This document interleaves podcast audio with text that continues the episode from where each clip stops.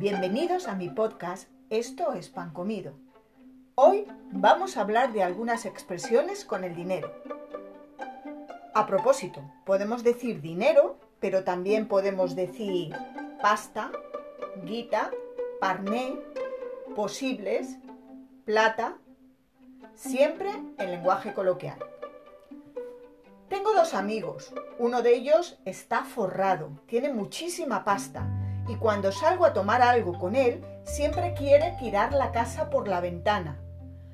No le importa que todo esté por las nubes y que le cueste un ojo de la cara. Yo a veces me enfado con él porque creo que está despilfarrando, malgastando el dinero, y le digo que ahorre, pero no me hace caso. Mi otro amigo es todo lo contrario Nunca quiere rascarse el bolsillo, siempre está sin un duro.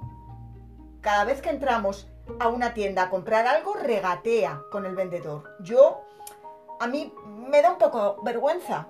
Y, es que a pesar de que está siempre tieso, es un agarrado y siempre se hace loco cuando hay que pagar.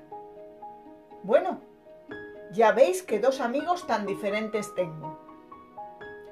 Os recuerdo que tengo un canal de YouTube, Español con Yolanda, si necesitáis ampliar vuestros conocimientos de español.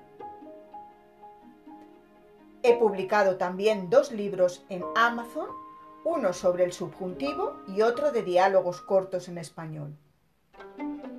Me podéis encontrar en Italki si queréis tener clases conmigo.